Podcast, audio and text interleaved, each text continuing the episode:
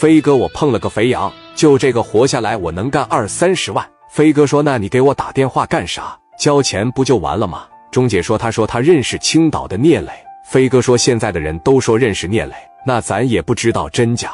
要是因为聂磊这个虚名，咱害怕了，你说这不是咱的损失吗？”钟姐这小娘们当时一进屋就说了：“我告诉你，聂磊也他妈的不好使，知道吗？你就认识聂磊他爹也不行。”飞哥说了三十万，少一个子不行，不拿钱不好使。把他衣服扒了给我扔大道上，上来十多个老弟就要撕王红衣服。王红一看实在没办法了，我打电话让我老公给我送钱来，给他个电话，他只记得赵三的号。怎么了，媳妇？你上六楼来，你拿三十万块钱上六零二来。怎么有局？这他妈什么局呀？我让人给扣这了，人要三十万，要不然就把我衣服扒光了扔大道上。赵三一下子就醒酒了。领着王志说：“快快，赶紧上楼！你姐让人给整走了。”领着王志还有那俩人，当时一瞅，刘超呢？你不让人刘超走了吗？你不嫌在这碍事了吗？赶紧的吧！赵三也是担心他媳妇，来到六零二包房跟前，他媳妇跟个冤种一样耷了个脑袋。赵三极其害怕社会人，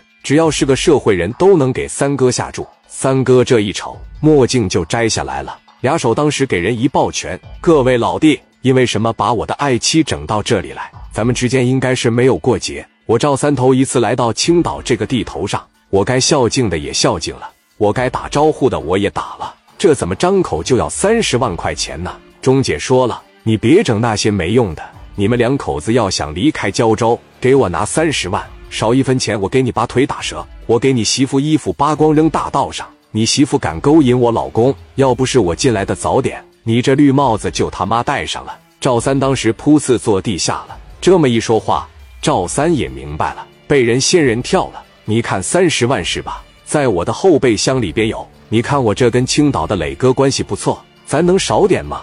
要不拿个三万五万的？我真和青岛的磊哥关系很好。你别看我现在戴上绿帽子了，就我现在给青岛的磊哥打个电话，那都好使。